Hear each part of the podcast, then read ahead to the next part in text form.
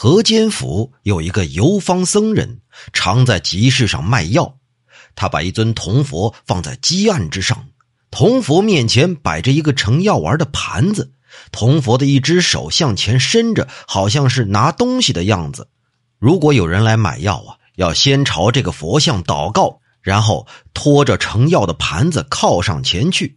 哎，如果这个病能治好呢，药丸就会自己跳入铜佛的手里。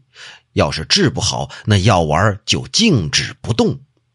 这和尚的法术还十分灵验，整个河间府的人是深信不疑呀。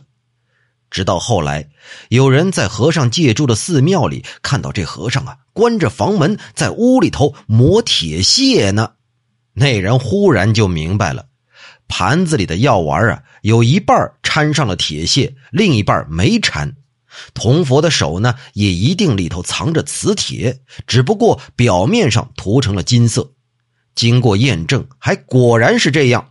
和尚这套戏法啊，因此就变漏了。还有一位道学家，私下里竟然给别人撰写诉讼的宋词，被人给揭露出来。